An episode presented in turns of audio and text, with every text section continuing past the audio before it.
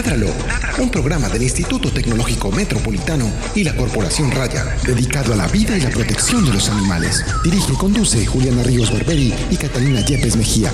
Escúchanos todos los jueves de 5 a 6 de la tarde. Ládralo, por un mañana animal libre de crueldad.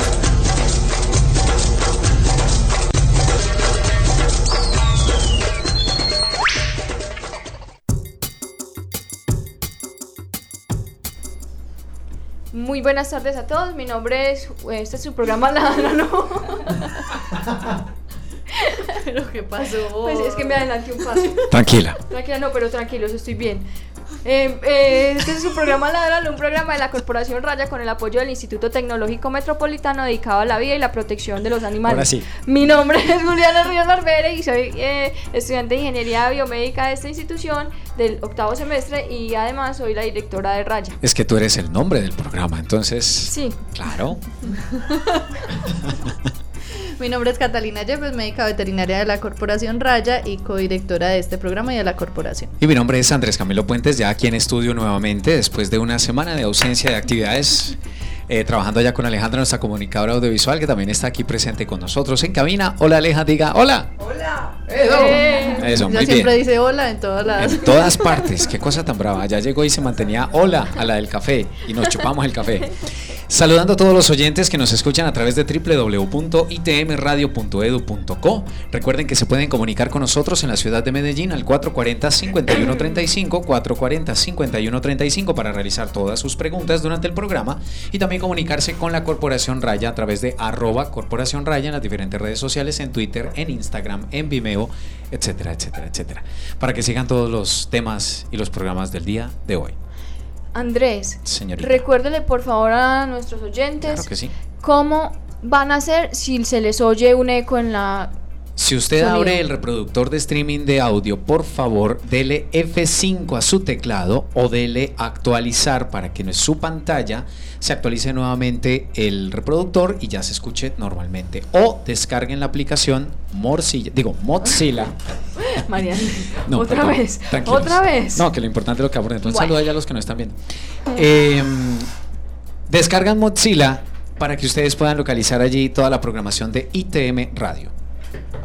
Muy bien, Excelente. eso era lo que tenías que decir. Tranquila. Bueno, eh, hoy vamos a tener un tema muy interesante y novedoso que es el de las terapias eh, alternativas en animales y para eso nos están... No, primero antes que todo. Perdón interrumpir esto Sí, así. No, tranquila. Pero hay que dar los agradecimientos a las personas que hacen posible este programa. Agradecemos en el diseño a Gretel Álvarez, en la realización a Pilar Sepúlveda, eh, pues Andrés Camilo Puentes, nuestro comunicador, a la- Corresponsal. corresponsal, a las personas que hacen, hacen la música del- del in- de la introducción y del fondo, que son Carlos Pérez y José Julián Villa, y por supuesto a David, que David. nos ayuda aquí en la cabina. Eh, muchas gracias, David. Y al Ahora sí, ITM. y al ITM, por supuesto, por esta oportunidad. Por dejar, por invitarnos a su programa.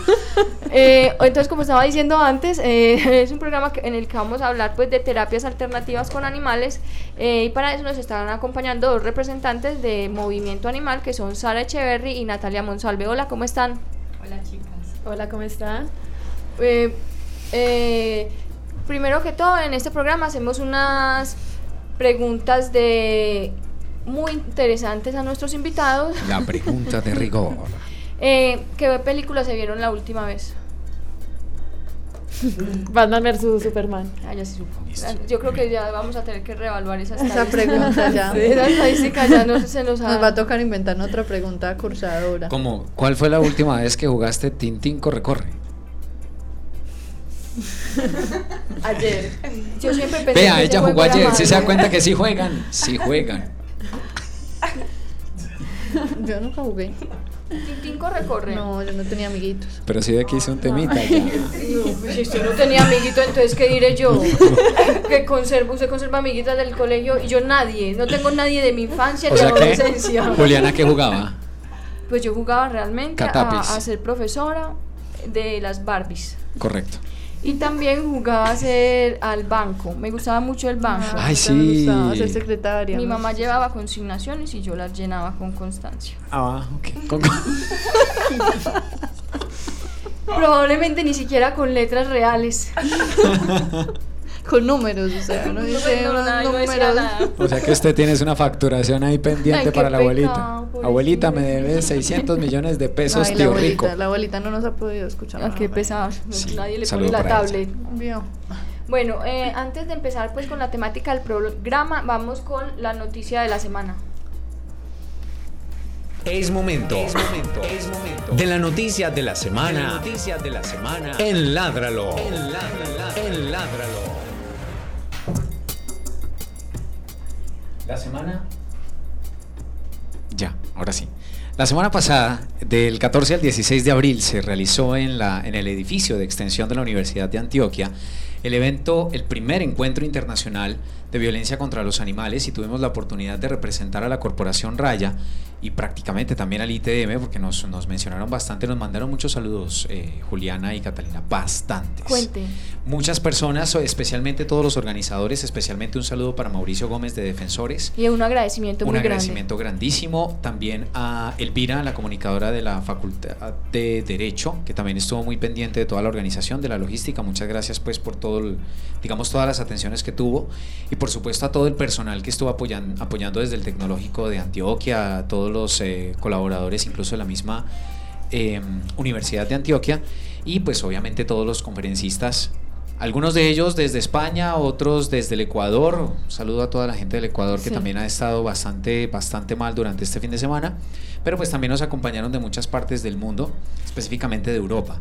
Y en Colombia pues hay una representación muy grande de incluso de activistas, animalistas, vegetarianos, etcétera, que también apoyaron mucho toda esta causa y la asistencia, aunque fue casi digo yo del 50%, pues la asistencia estuvo muy bien para hacer un primer evento. Lanzaron el observatorio, eh, digamos, de protección animal, que era una de las consignas que quedaban después de toda la reglamentación que salió luego del 17, se- de la 1774. Eh, hicieron el lanzamiento oficial el sábado, mesas de trabajo con presencia de todas las edades, eh, ciudadanos del común que también hicieron sus aportes, es decir, estuvo muy nutrido y realmente no queremos profundizar más en este tema, simplemente decirles que obtuvimos cinco entrevistas con Alejandra, que ya pues ustedes la- las van a poder ver a través de las redes sociales de la Corporación Raya y en los programas que siguen vamos a escuchar de a una.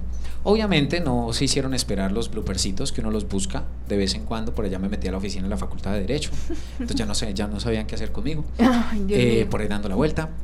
Eh, cosa positiva de todas las cosas muy buenas que salieron, eh, terminé por allá adoptando. Ah, sí. Andrés tiene una perrita nueva. Amo, eso la familia ya la conoce, los familias ya, la familia ya se enamoró, entonces bueno, estamos ahí como conversando con, con Stephanie, que era la cuidadora. Y pues Mu hasta ahora ya un saludo para Mu que yo le dejé el programa puesto. Ay, linda. Tan bonita mi Mu. Esa mu fue esterilizada en una de las jornadas de jornadas esterilización o sea de es- raya. y es famosa.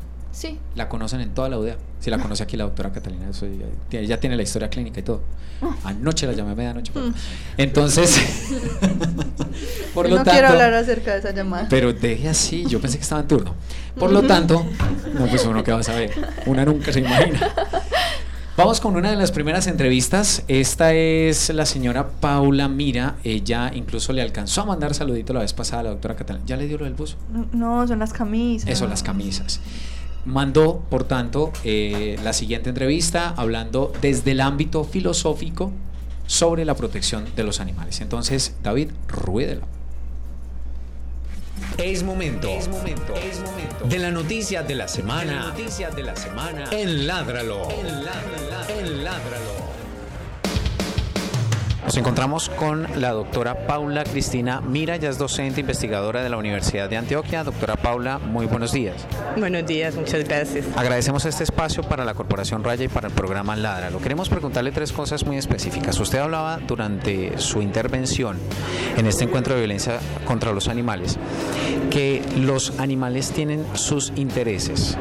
Le queremos preguntar, este tipo de libertad, ¿usted cómo la define?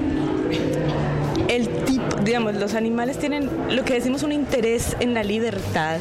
em, tiene que ver con las capacidades que tienen los animales, las capacidades innatas, digamos. Eh, en ese sentido, exploramos una libertad mucho más allá de lo que nosotros entendemos como la libertad de expresión, la libertad de autonomía, y vamos a ver qué puede y qué no puede hacer el animal. Si vemos el animal camina, tiene alas, es un ave o, es o, está en el pasto, entendemos que tiene intereses en vivir una libertad propia de su especie y como diría una autora alemana, propia de la especie solo es la libertad. Nadie nace en cautiverio. El cautiverio es una situación extraña para todo animal. En ese sentido pensamos que el interés en la libertad eh, es especialmente importante porque quiere decir que los animales solo a partir de esa idea básica de la libertad tienen una posibilidad de vivir una buena vida propia de ellos. Aún si fuera sin dolor, una vida en cautiverio no es una vida propia de una especie. Entonces, tenemos la idea de que en tanto pueden tener unas capacidades eh, de moverse, de volar, de jugar, de saltar, el cautiverio, el no estar en libertad, siempre va en contra de los intereses de un animal, independientemente de que ese animal lo pueda expresar o no. Respecto al trato de las personas, de los seres humanos con los animales, en vista pues también de la dificultad que usted nos mencionaba hace un momento sobre el término especie, en este caso, ese deber moral del ser humano respecto al trato de los animales, ¿cómo debería potenciarse mejor y no solamente a través de un proceso sancionatorio como lo que se exige desde la ley 1774? El, eh, lo han mencionado aquí en la introducción y yo considero que es esencial. Eh, el proceso de la educación, eh, quizás para algunos llegó tarde, pero estamos en la generación, la que llamamos la generación de la crisis ecológica, que está muy confrontada con estos problemas. La educación eh, la educación de la empatía es como la antesala de la moral, es la antesala de los desarrollos racionales y eso tiene que ser. Una sociedad criada en la violencia, una sociedad criada en el odio, eh, es una sociedad a la que difícilmente le entran estos argumentos. Eh, entonces, por un lado tenemos la educación, eh, por otro lado tenemos ponernos ideales de vida, como ser, por ejemplo, mejores personas, eso para nosotros tiene que estar ahí a partir de la educación. Estamos de acuerdo en que las acciones jurídicas son necesarias, pero no pueden ser lo único posible. Es más, la moral tienen que ser solo el extremo el extremo cuando llegamos a aquellos a los que ya no se les puede apelar. Entonces hablamos de una educación, eh, pero no solo una educación de la razón, sino también de las emociones, sino también de compadecernos. Y hay otro aspecto que es muy polémico, pero que es necesario. En ética decimos que yo solo entiendo el daño cuando lo veo. A nosotros nos presentan el animal en un paquete, nos presentan en el, el animal en el supermercado. Yo no tengo un animal detrás de eso. Y lo que hacemos siempre es poner un animal ahí no es un paquete, es un animal. Solo cuando yo realmente veo a un otro ahí detrás es cuando me planteo un problema. Yo no tengo problema con un producto, pero si yo, si yo digo, como ser humano estoy usando no un producto, sino un animal, incluso a veces uno habla con niños chiquitos y ellos le dicen, es que esto no viene de un animal, ni siquiera tenemos conciencia de eso. No, la leche no viene de la bolsa, la carne no viene. Hay que poner el animal presente y eso también lo tenemos que hacer. Eso cambia completamente la definición de derecho, precisamente a la hora del trato y de lo que significa colocar al ser humano prácticamente en un mismo nivel de derechos que los animales como seres sintientes. En ese sentido, ¿cómo transformaría esa definición de derecho precisamente para evitar esa doble moral o una comprensión errónea o equivocada del concepto? Hay una idea de que los derechos no jerarquizan, eh, no hay derechos mejores y derechos peores. Cuando hablamos de derechos básicos, por ejemplo, eh, decimos que todo ser que pueda estar impedido en esa capacidad tiene ese derecho. Eh, el cautiverio es igual de malo para un animal que está en capacidad de estar en libertad como para un ser humano. ¿no? Eh, entonces hay aspectos básicos eh, de la naturaleza que nos unen y hay cosas que nos diferencian. Hay derechos que solo son nuestros. El derecho a la libertad de expresión, por ejemplo, lo consideramos esencial, supremamente importante. Lo que no consideramos es que sea, nos haga seres jerárquicamente superiores, nos hace seres con capacidades distintas que necesitamos protecciones distintas. Entonces no jerarquizamos entre los seres. Lo que decimos es que, como eh, tú lo recordabas, como somos individuos y no especies, pues también requerimos protección distintas. Eh, eso hace de un concepto universal de derecho, pero que a la vez lo podamos entender integrado en nuestra vida. El derecho de un animal a mí no me quita nada. No me deshumaniza, al contrario, amplía el espectro de la moral. Pero digamos, en ese sentido, eh, a mí no me roba nada. Y, eso es muy importante y, eh, como diría Kristen Kosgar, una autora bastante importante para esto, hay un problema que tenemos y es considerarnos superiores, por ejemplo, por poder pensar la moral. Eh, nosotros podemos pensar la moral y entre tú y yo nos evaluamos moralmente. Y podemos ver en nuestra sociedad quién es moralmente mejor y peor. Eso tiene sentido entre nosotros como sociedad humana. En ese sentido es la evaluación, pero no vamos a evaluar moralmente a seres que no son capaces de moral, son distintos, no son inferiores. Y termino con algo que para mí es bastante importante, es abandonar la idea del al animal limitado. El animal no tiene limitaciones, tiene capacidades distintas. No es que no tenga lo que nosotros tenemos, es que tiene, nosotros no podemos volar y eso no nos hace seres humanos limitados. ¿no? Entonces no es que el animal tenga limitaciones o sea inferior, es que es distinto. No te desconectes. Estás escuchando Ládralo en ITM Radio. Bueno, hoy teníamos a Paula Mira eh, hablando sobre un tema pues muy de quiénes son los animales y por qué desde sus propias existencias pues tienen como implícito un derecho a no vivir en cautiverio y a no sufrir.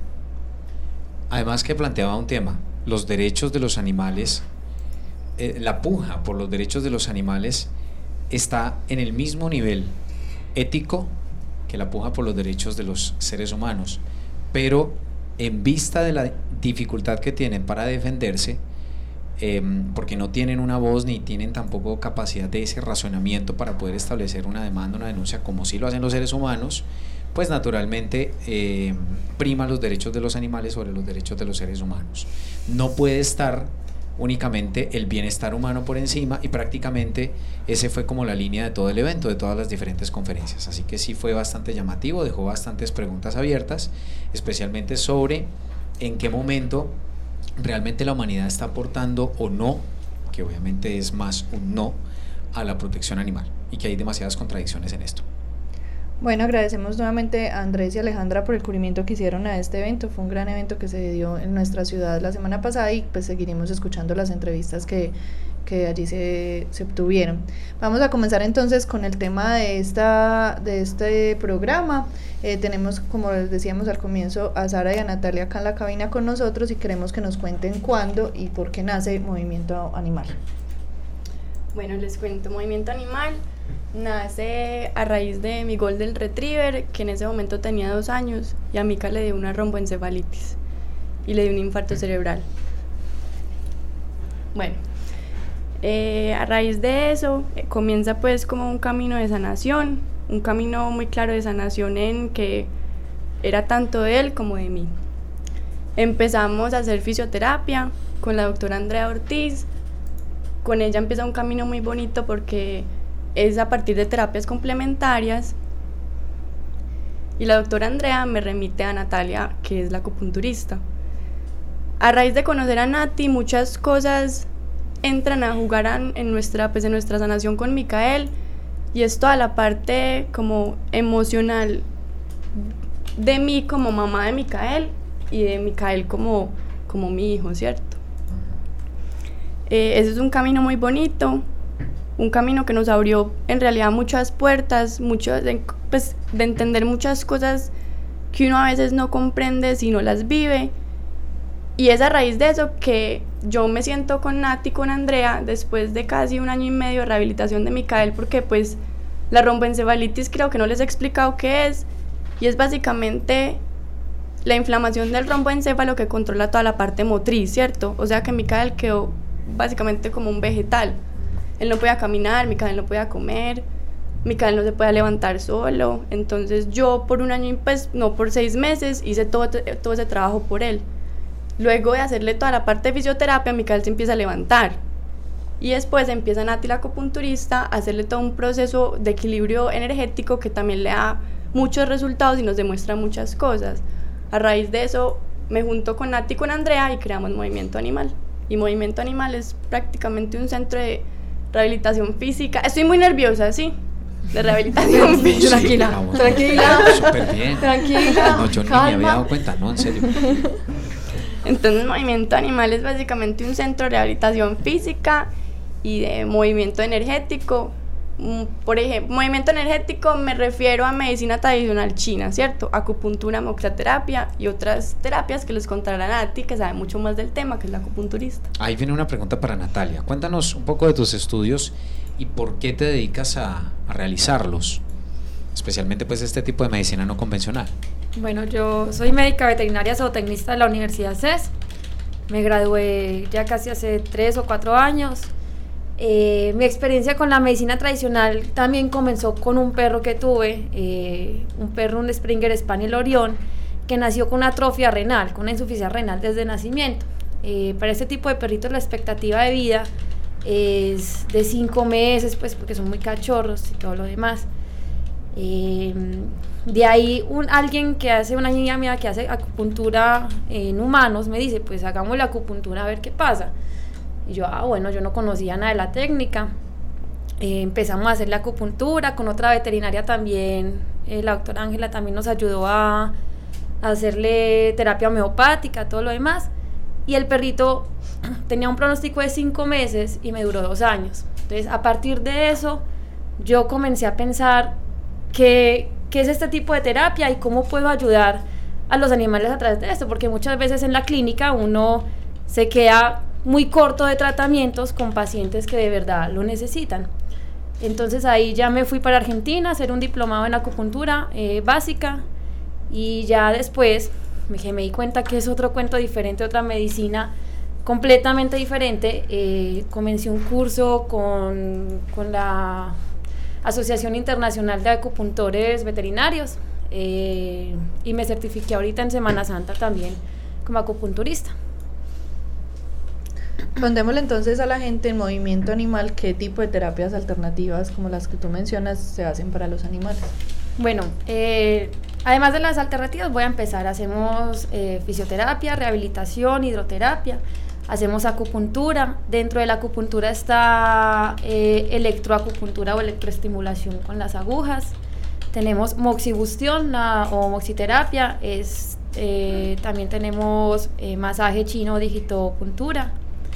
Y tenemos próximamente, eh, más o menos entre junio y julio, vamos a tener nutriterapia, que es la sanación mediante los alimentos, sanación energética.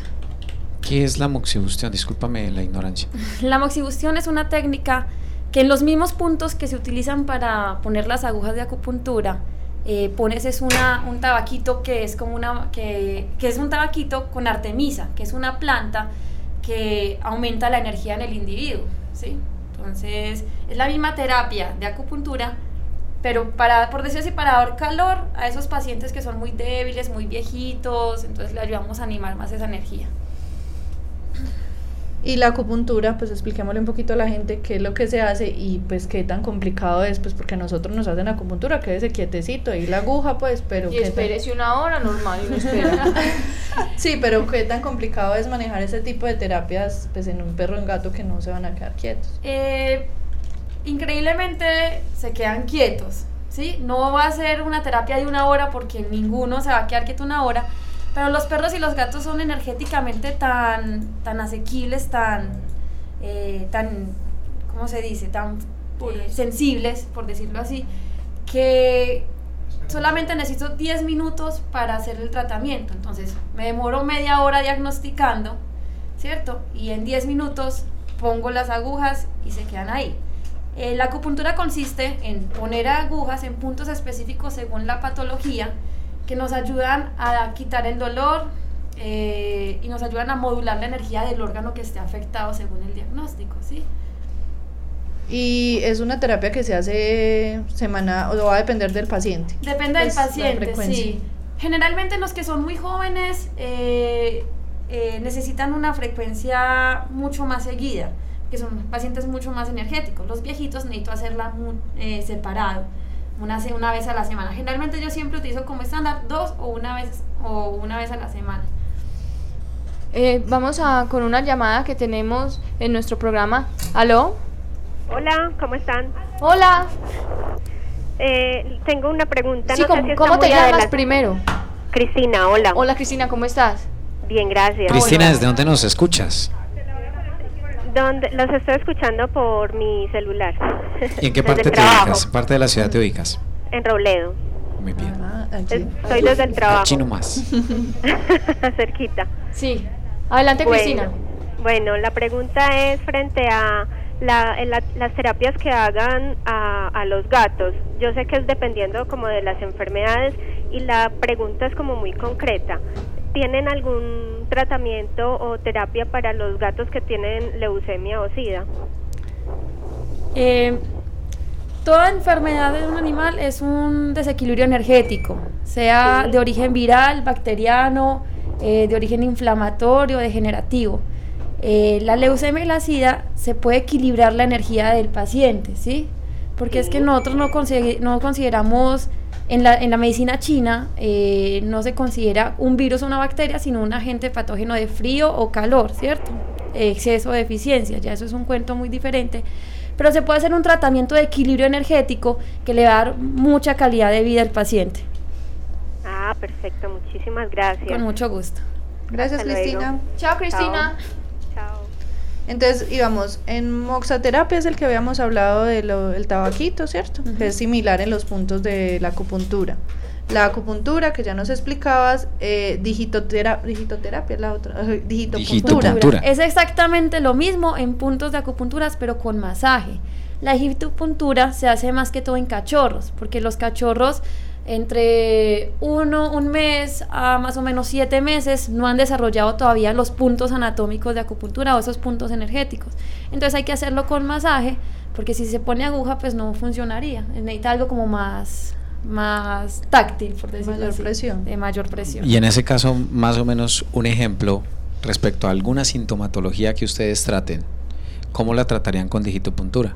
Bueno, por ejemplo, tenemos el parvovirus. Mm, parvovirus es una patología muy aguda. Eh, nosotros podemos ayudarle, por ejemplo, a combatir la diarrea o el vómito, haciéndote, es más que todo digitopresión, por decirlo así. Digitopresión en puntos que son aledaños al ombligo, que es como la fuente de energía del cachorro, ¿sí? De ahí viene el cordón umbilical. Entonces uno hace masajes ahí en el ombligo, de, dependiendo de la patología, eh, tonifica o dispersa, y ya le ayudamos mucho en cuanto a la diarrea o al vómito que presenta el paciente. Voy a llevar a Mu. Tiene seis meses. A la orden. No, yo estoy embobado con Mu. Oíste, sí, Mu tiene seis meses. Mu tiene seis meses. Uy, no. Si nosotros la, la esterilizamos en dónde? Tenía En como la tres de- años. Sí, entonces me dijeron mentiras. La voy a mentiras que sí, la voy a devolver. Qué No mentiras que pecado, no, en serio. No, no, mentiras, puede yo probablemente no. estoy inventando un chisme. No, tranquila. Ella la operamos en Alfonso López. Ah, sí, en las tiendas de Alfonso López. Eh, respecto a eso, pues a lo que hablábamos, por ejemplo, del parvovirus, pues uno pensaría que ese tipo de, de terapias alternativas se utilizan solamente en alteraciones del movimiento, pero pues veo que no. Entonces, ¿qué otras enfermedades o patologías se están manejando con este tipo de terapia? Mm, Como te digo, la medicina china ve la enfermedad como otra cosa, como le dije a la, a la oyente de ahorita. La ve como un desequilibrio energético. Entonces, todas las enfermedades en general son desequilibrios energéticos. Algunas son unos desequilibrios más profundos que otros, unas gastan más energía que otras, ¿cierto? Entonces, eh, en términos generales, la acupuntura puede tratar cualquier enfermedad. Obviamente, siempre tiene que ir acompañada también de una clínica, ¿sí? De, un, de una medicina eh, occidental. Eh, pero la acupuntura es capaz de equilibrar esa energía que está afectando al paciente, ¿cierto? Obviamente tenemos que ver también los pacientes viejitos, eh, las enfermedades no se curan porque es una deficiencia energética, o sea, esas enfermedades de artritis, todas esas cosas, ya es una deficiencia energética, pero lo que hace la acupuntura es poner eh, de una forma muy eficiente la energía que tiene, que le está quedando de a poquito, ¿sí? que se está gastando, hacerla más eficiente para que el paciente tenga una buena calidad de vida. Y para pacientes jóvenes, obviamente, al equilibrar la energía, la enfermedad se iría. Esa es otra pregunta que te iba a hacer. ¿Eso se combina todo el tiempo con la medicina occidental y en esos casos de dificultades pues, en la movilidad lo combinan con la fisioterapia que maneja Andrea? Exacto, sí, señora. Y hace, potencializa el efecto. Ok. ¿Nos faltó alguna por nombrar de las que nos habías dicho inicialmente por describir, no? ¿De qué? De esas de acupuntura, moxo. No, o sea, la, la nutriterapia, que Ah, es la sí, que es la vamos a iniciar ahorita en, en junio, julio, pues ya estoy, ya estoy en vísperas de hacer el curso y la idea con la nutriterapia es que los alimentos tienen una energía yin y yang también. Dependiendo de la enfermedad, si hay un desequilibrio en alguna de esas energías, los alimentos también nos pueden curar. Entonces es lo mismo que vamos a hacer con nuestros pacientes. Pero es una aplicación de los humanos hacia las mascotas No, lo o es algo específico en los animales. mm, específico Ok. para específicamente Te lo- en perros, porque es- es, que los gatos son un poquito más difíciles. Te pero lo les pregunto porque puedes, digamos, el oyente puede estar pensando en eso, puede decir, ah, bueno, seguramente es que también puede funcionar de alguna manera también en los, en los animales, si es que ya se trabaja de esa forma con humanos, que pues creo- tengo entendido que también. Sí, sí, sirve, sirve para ambas. Obviamente todo se extrapola, la acupuntura todo se extrapoló de humanos a animales, ¿sí? Los chinos empezaron con humanos, pero después empezaron a tratar sus caballos. Entonces todo es extrapolado, pero puede servir, pues sirve bastante y ya lo hacen según el metabolismo de cada animal.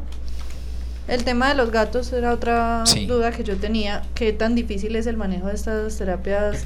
O sea, los gatos obviamente son mucho más energéticos, pero me refiero al tema de que no... O sea, la manipulación son de pronto un poquito menos tolerantes a ciertas manipulaciones en ciertos momentos, entonces para que permanezcan durante el tiempo necesario. Los gatos son una cosa de locos. Ellos, yo pongo las agujas y si están en un déficit o en un desequilibrio, se las dejan poner. O sea, a veces sí pegan su saltico, pero pues es normal, nosotros también pegamos alto, pero se las dejan. Y ellos mismos, suena loco, pero es verdad, te dicen cuando ya no necesitan las agujas, ¿sí? Entonces yo he probado que los 10 minutos que yo me demore con, de, de tratamiento, ellos ya se empiezan a mover y ya se empiezan como a, a intentar quitar las agujas con la boca y en ese momento la quito. Pero en la terapia, que son los 10 minutos, se portan bastante bien para ser gatos. Sí, para hacer gatos. sí.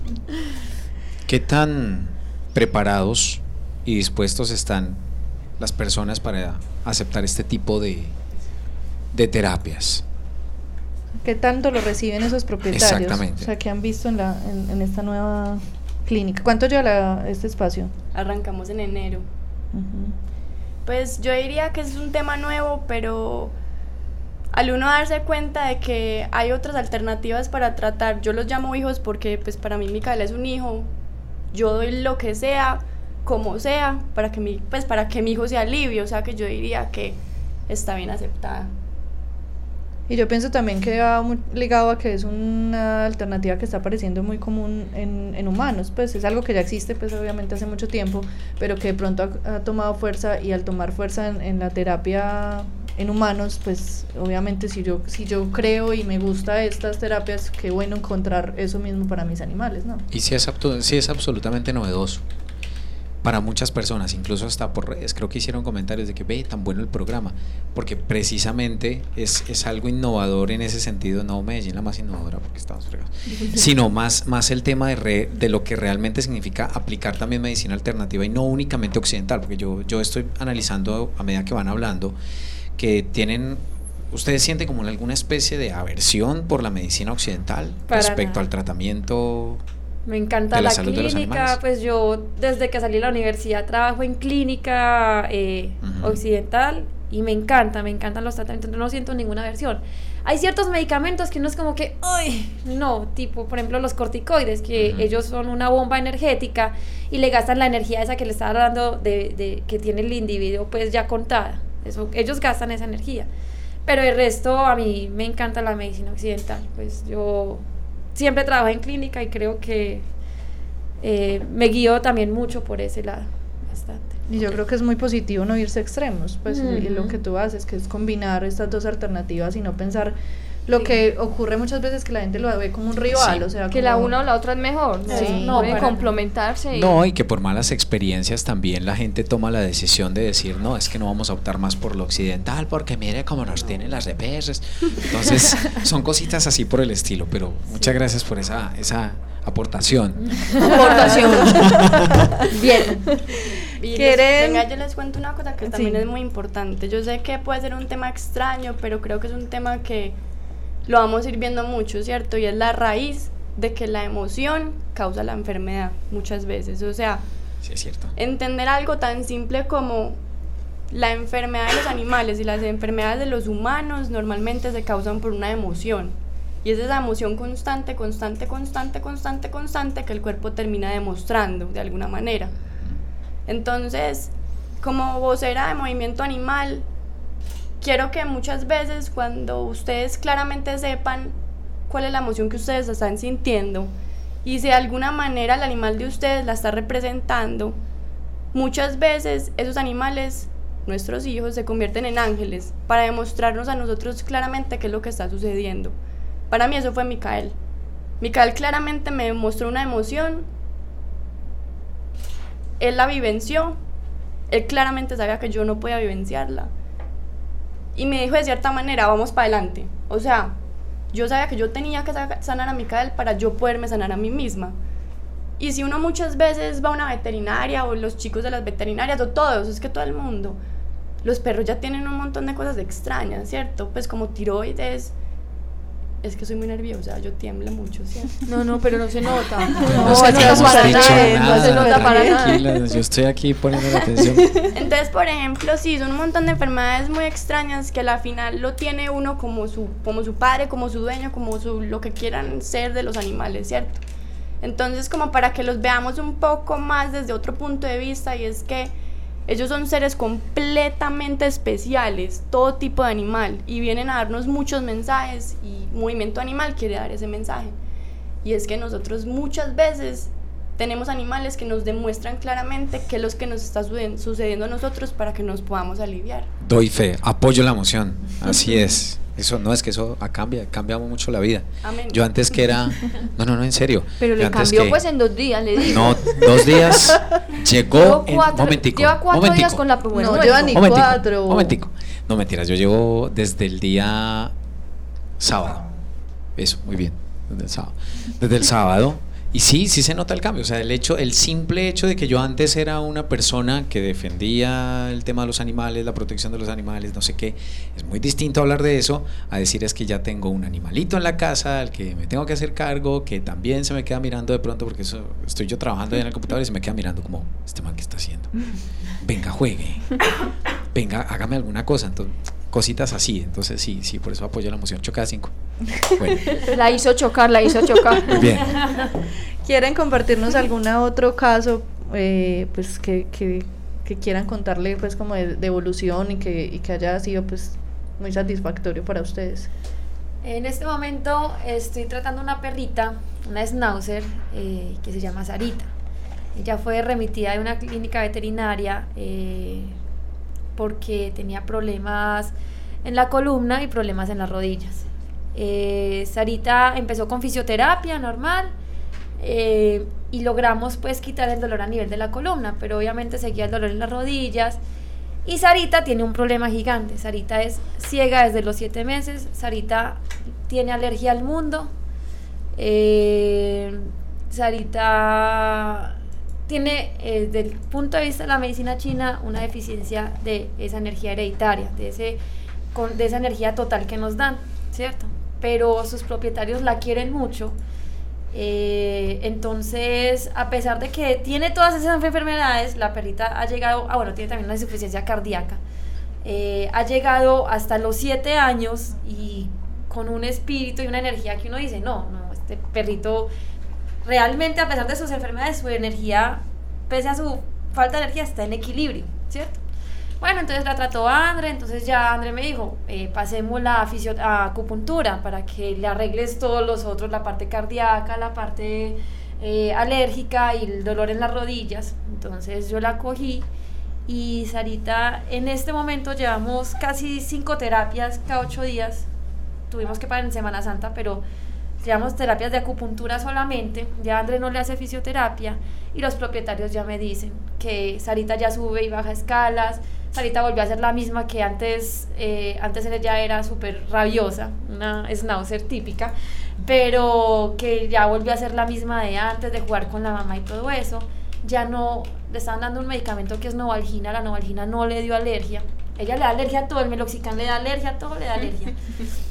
Entonces, eh, milagrosamente la, me- la medicina del corazón no le da alergia. Afortunadamente. Sí. Eh, y ya me dicen que está mucho mejor. Antes tenía estreñimiento, ya no tiene estreñimiento. Entonces, empezando a tratar es la parte eh, de ese déficit de energía pues vital, de, como le dice, potencializarla al máximo y vamos muy bien con ella. Y es una perrita que está, estaba desbaratadita. Pobrecita. Ay, Sí. que desbaratadita. Literalmente. Yo Literal. quiero hacerles una pregunta, pues como voy a pecar por, no sé, eh, yo pensaría, yo desde mi ignorancia, que Peca, una peca. peco, que son unas terapias muy costosas. Realmente con el estudio que hicimos de mercadeo estamos bien, ¿sí? Pues puedo decir los precios. La consulta está en 60 y la terapia, la sesión está en 45 mil pesos. Está como en lo normal de una, de una consulta veterinaria o de cualquier, una sesión de fisioterapia. o de cualquier terapia pues de especialista. Entonces va muy normal. Ah, bueno. Eh, y bueno, y si una persona quiere contactarlos o cómo, cómo se solicita la cita. Bueno, eh, sería la idea sería llamarnos a nuestros teléfonos. Les voy a dar ahorita uno porque no me acuerdo de los demás. Es, eh, sería 301-431-5012. Nosotros estamos ubicados en, a nivel, en la frontera, eh, por el euro de la frontera, casi llegando a la transversal inferior. Eh, y pueden llamar pues por WhatsApp también sería mejor. Nos repites, por favor, el número telefónico 301 431 431 5012. 5012. Sí, ahí les voy a contestar Alejandra, yo. venga, haga una toma. ¿ves que yo aquí copiando en un periódico. Pero Andrés, yo los tengo aquí copiado. Sí, ah, bueno, muy bien. Para decirlo al aire, para que todos ustedes, eh, papel y lápiz, por favor, para comunicarse con la doctora Natalia de Movimiento Animal, ahí les contesto yo 301-431-5012. Ujú. Y próximamente tendremos también piscina. Sí. Sí. Eso está súper. Eh, ¿Creen que falta algo más? ¿Quisieran contarle algo más a los oyentes? A mí me gustaría, generalmente cuando llegan los pacientes a terapia de acupuntura, llegan muy desbarataditos, pues muy, muy ya pasados por las manos de todo el mundo, ¿cierto? A mí me gustaría que sin quitar la medicina occidental, obviamente vayan a su veterinario, pero en el momento en que se diagnostique la enfermedad, si es una enfermedad de aspecto crónico, sí, que de pronto el veterinario les diga, bueno, vamos a ver cómo se hace tipo de insuficiencias renales, diabetes, todas esas cosas hormonales, eh, piensen en, en- en una terapia alternativa a tiempo, ¿sí? Porque ya cuando la energía está demasiado acabada, yo tampoco puedo hacer mucho, ¿sí? La optimizarla y ya. Pero si la podemos coger cuando está iniciando, el paciente, perrito gatico, puede tener una calidad de vida apta, ¿sí? Y piensen que, listo, que es un gasto que se hace rápido, pero que a futuro les va a dar muy buenos frutos pues a su, a su mascota. Y qué bueno, pues ese tipo de, digamos, realmente hay que decirlo así, qué bueno ese tipo de precios porque eso invita a que muchas personas accedan a un tratamiento de estos, a pesar de que no, no lo tengan tan conocido, pero digamos siempre las personas, digo yo, hay una tendencia mundial muy grande de estar buscando nuevas alternativas para mejorar la salud y especialmente las de las mascoticas. Entonces sí, yo te quería hacer una última pregunta, si me permite la señorita Sí, directora. por ¿Me permite la señorita Claro, directora? claro. Dele. Adelante. ¿Has encontrado aversión de parte de algunos colegas veterinarios que trabajan a partir de medicina eh, tradicional occidental? No la doctora Catalina Yepes Mejía, porque es una mujer de una mentalidad supremamente abierta. Estoy lambiendo para que me perdone la llamada de anoche. No es aversión, es desconocimiento, ¿sí? Chao. No es aversión, es de- desconocimiento. Entonces no es que como, no, ¿qué es eso? Yo, que es agujitas que van a funcionar. Exacto. No, eso no, sino que simplemente dicen, pues yo no he probado en eso y yo la verdad eh, conozco especialistas y médicos de, al- pues, de viejitos ya y me dicen, yo no lo conozco, he leído que funciona, algunos artículos han salido, pues intentemos a ver, ¿cierto? Y, y uno intenta y ven sus beneficios, entonces ya van creyendo, ¿sí? Entonces varias clínicas ya nos mandan incluso a hacer acupuntura con el intentemos a ver, pero es lo que les digo, no me manden los pacientes cuando ya no hay nada que hacer, cuando ya tienen una metástasis general, cuando ya definitivamente pues están de hospitalización, porque obviamente yo tampoco rescato almas. Entonces, Pero es que, que no sea una última alternativa, que sea un acompañamiento Complementaria. para complementar eso que están haciendo en cada una de las clínicas. Bueno, yo fui, yo fui el que pregunté ahorita lo del dinero porque bacano, pues me parece interesante. Tengo otra pregunta. Eh, ¿La ambientación de la clínica también va muy oriental o cómo es el espacio físico? Y, Pues Quisiera como que me contextualizaran. Ese era David, ese era David.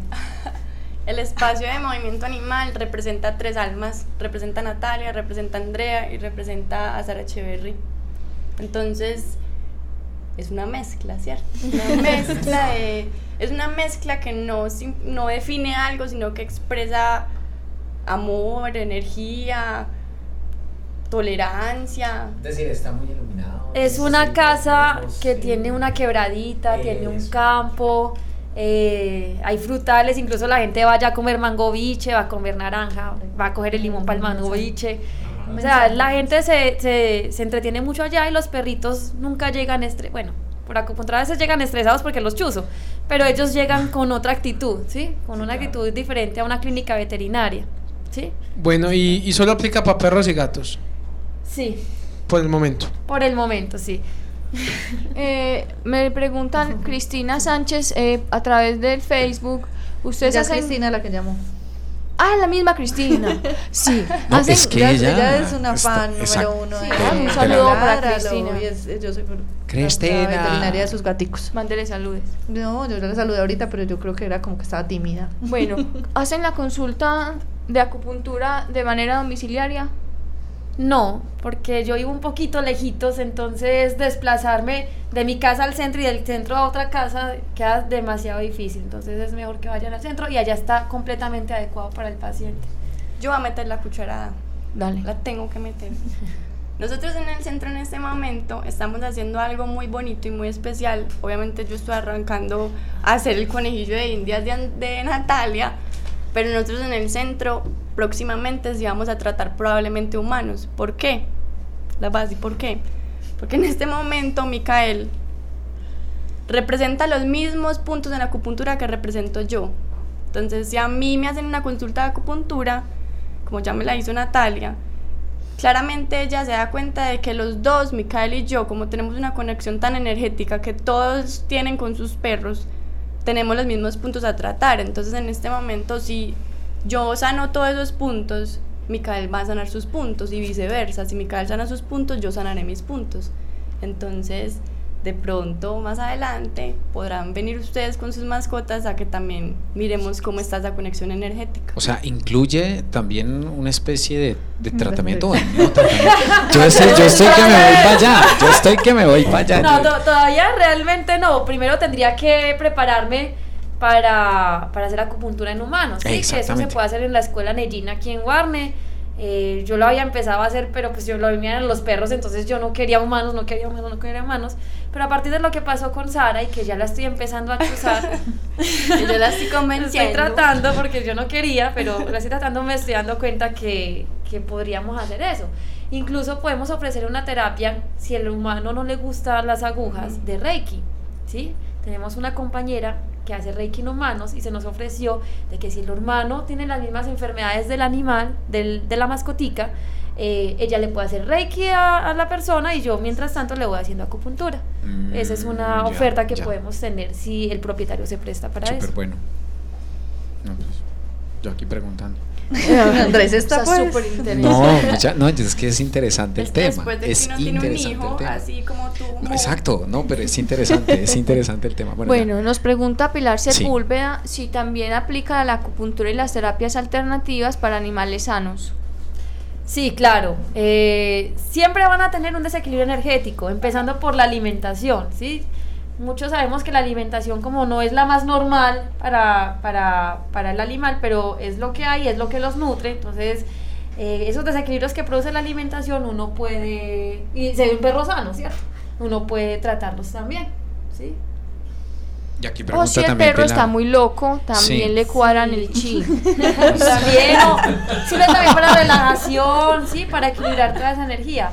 Obvio, una aclaración para los de comportamiento. eh, los pacientes que tienen problemas de comportamiento, primero hay que ver qué está haciendo el propietario para que tengas problemas de comportamiento. que lo está Sí, generando. porque si yo por más agujas que le ponga, eh, si el propietario sigue persiste. estimulando al paciente, el propietario sigue estimulando al paciente para que se porte mal, o sea, desordenado y todo eso, obviamente yo no voy a hacer nada. Claro. Entonces tiene que también ser una compañía con etólogo para hacer en ese tema, pues. Y Pilar también pregunta por aquí sobre la rehabilitación física.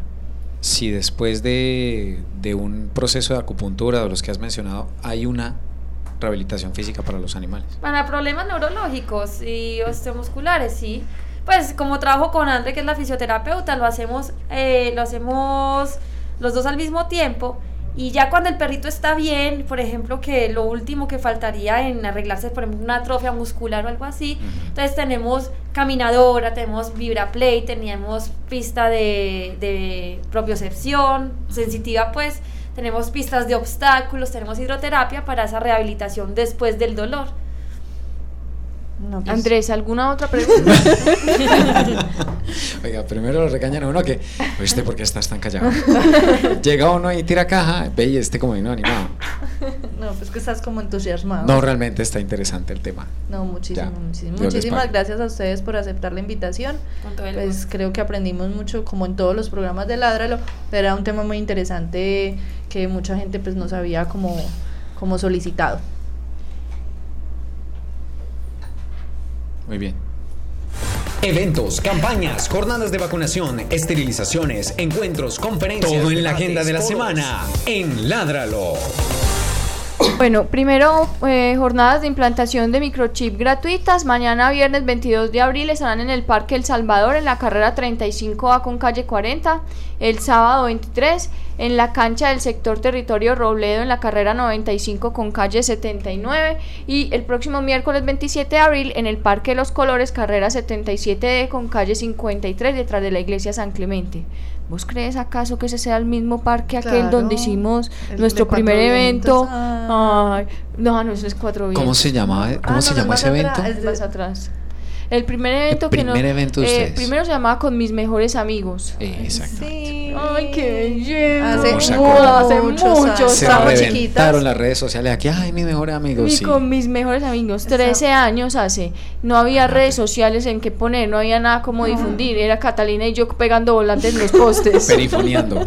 Literal, pero es que Literal. era así. Eh, No, no, y ella y yo, ella y yo, ella y yo, pegando volantes en, los postes. Metiendo volanticos debajo de las puertas de las casas. Qué Algún día yo no creo que queríamos eso. demostrar. Yo tengo fotos, Yo pues fotos, pero fotos. de rollo. Pues, Pues de no rollo, que mandaba a revelar, normal. No existían pues cámaras 13 años Estábamos son 13 chiquitas, años. estábamos chiquitas y teníamos todos nuestros animales. digitales. No, no, Digitales, eso no Hace 13 existía. años, pues sí en estaban empezando a llegar, pero no así. Era masificado. foto de, no. de mandar el rollo, el de rollo. Yo tengo un álbum, un álbum con fotos pegadas. yo también tengo un álbum. de ese tenemos que evento. mostrarlos Pero que, a- que Lo va a eso traer sale dentro de legal, ocho días. Lo va a traer dentro de ocho días y te bueno. tomamos una foto para que vean y Genial. verá. Bueno, esta semana particularmente eh, está cargada de eventos porque estamos. ¿Qué pasó? Cargada de que-. Está cargada de eventos porque estamos en la Después semana no por la. digas que no te avisamos. Muy apropiado su comentario.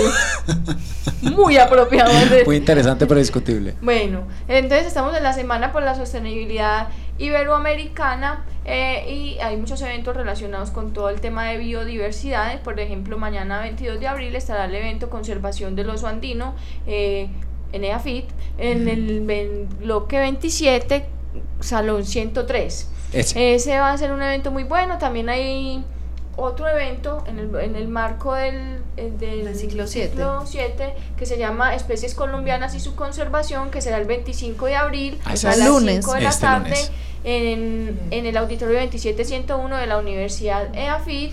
Y se recuerden que hay una exposición fotográfica toda la semana en, en la Escuela de Ingenieros de Antioquia en AFID que se llama Cómo los queremos conocer y trata el tema que estuvimos Andrés y yo en la conferencia el día de ayer de Sí. atropellamiento de fauna silvestre, eh, cómo queremos conocer los animales estripados en la calle o lo queremos ver libres y hermosos en los árboles donde pertenecen. Entonces ese pues es otro evento al que pueden asistir esta semana de la sostenibilidad. Si ese de lunes vamos a estar como Corporación Raya representando y haciendo Corporación Raya in the house. In the house. Bueno. Oye, hubo harto material, Pablo. Bueno, el sábado 23 de abril también habrá una, un evento bastante bonito que se llama ¿Quieres vivir una aventura natural y recorrer el, el Alto de San Miguel? Sí. Eh, ¿Usted está respondiendo a la pregunta Ah, o está pensando la idea de también. que... Bueno, el punto de encuentro será la Plaza de la Libertad. eh, escriban al correo refugio alto san miguel gmail.com o llamen al teléfono 419-6828 para que se inscriban. Eh, van a ver muchos animales allá, más o menos se espera que hay, eh, se estableció que hay 225 especies de aves, 520 de plantas, 31 anfibios y reptiles y 130 mariposas, 67 hongos y 61 mamíferos que pueden tener la oportunidad de ver y conocer y respetar un lugar donde nace nuestro río Medellín, que es tan asqueroso y tan cochino. De pronto, si lo conocen donde nace, lo, de- lo quieran y lo valoren. Porque ese río da pena. El recorrido es apto para personas mayores de 7 años. Así. Ya. Bueno, pues sí, obviamente usar ropa cómoda. Pensé que ibas a decir no es apto para cardíacos, pero No, No, pero- no, Ah, ya, eso ya, no es ya, ahora sí. difícil, eso no es difícil, no es un recorrido difícil. Pues, pero si usted tiene un problema, una insuficiencia cardíaca o un bloqueo de rama, por favor, no asista. No asista. Pues, Cata, ¿cómo así? O sea, ¿cómo vas a recomendar? marcapasos, pues no como esto. No estaba recomendando. Bueno, eh, y, y ya, esos son los esos son los. Y se nos acabó el programa. Bueno, Ah, eh, queremos bueno. agradecerles a nuestras invitadas, a Movimiento Animal, eh, por estar en nuestro programa y mostrarnos una alternativa más, pues, como a las personas que queremos y apreciamos a nuestros animales de compañía. Muchas gracias, muchachas. Felicitaciones. Con muchos Mucho éxitos. Está muy bueno el proyecto y muchos éxitos. Y Muchas recuerden gracias. que el próximo jueves podrán escuchar en este programa otro tema de protección animal. Chao. Chao. Ládralo, un programa del Instituto Tecnológico Metropolitano y la Corporación Raya, dedicado a la vida y la protección de los animales. Dirige y conduce Juliana Ríos Barberi y Catalina Yepes Mejía. Escúchanos todos los jueves de 5 a 6 de la tarde. Ládralo, por un mañana animal libre de crueldad.